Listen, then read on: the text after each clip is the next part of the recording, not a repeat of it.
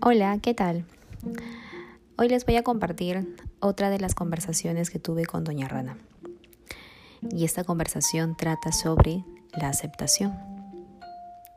Cuán importante es la aceptación en nuestras vidas y cuánto nos rehusamos a ella. Hay algo que, que me di cuenta la semana pasada y es que para hallar una solución a un problema, a una situación, necesitamos mirar a esta situación en su más cruda, pura y rotunda verdad. No podemos hallar una solución sobre lo que no existe, sobre lo que es irreal, sobre lo que desearíamos que fuera.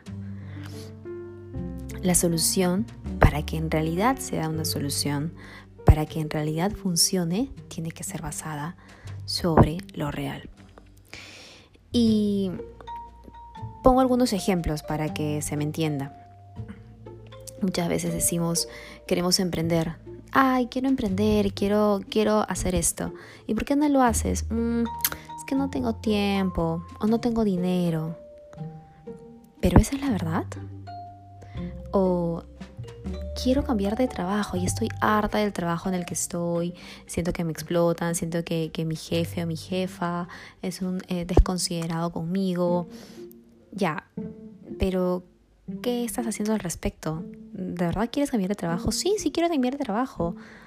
¿Y por qué no lo haces? Mm, ay, es que no tengo tiempo para buscar chamba, es, es, estamos en época de pandemia, etcétera, etcétera.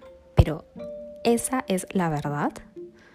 Sobre estas excusas es difícil colocar una, solución, es difícil establecer un plan de acción.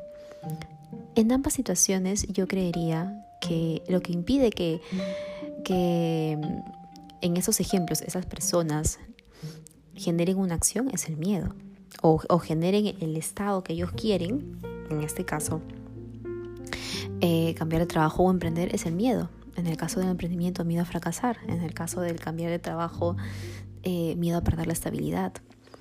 Una vez reconocida la verdad, es decir, que no nos movilizamos, en estos, en estos ejemplos no sean, las personas no se han movilizado por culpa del miedo, una vez aceptado este miedo, pues se puede plantear un plan de acción. Otro ejemplo, quizás más feeling. He terminado una relación, eh, me siento sumamente empoderada, no quiero recordar nada sobre esta persona y quiero sanar esta herida. Pero, ¿de verdad ya no sientes nada por esa persona? No, la verdad es que aún lo extraño y me siento y me siento vulnerable y me siento herida. Sobre esta verdad es que se puede generar un plan de acción para, para pasar al estado que uno desea. Y, esto, este descubrimiento fue brutal porque eh, estoy pasando por una etapa de, de duelo y me rehusaba a aceptar que estaba en este duelo.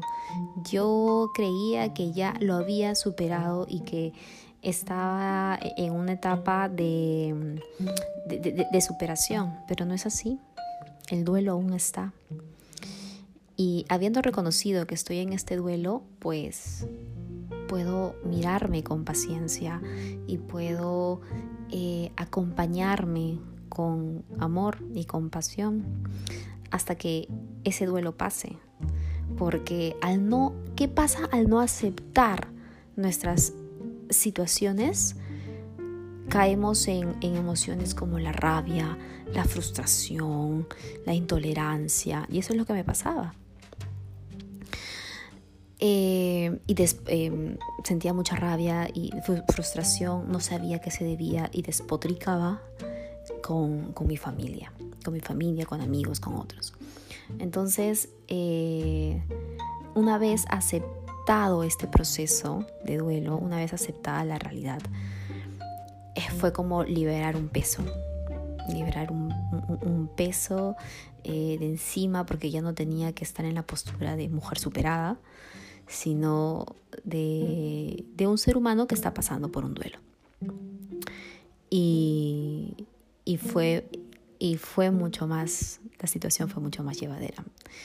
Entonces, para no hacerla tan larga, los invito a que cuando enfrenten alguna situación se pregunten si en realidad es la, la eh, han podido reconocer la verdad, la realidad de esa situación, para que a partir de ello puedan plantear un plan, un plan de acción y puedan eh, hacer más llevadero el camino o lograr sus objetivos.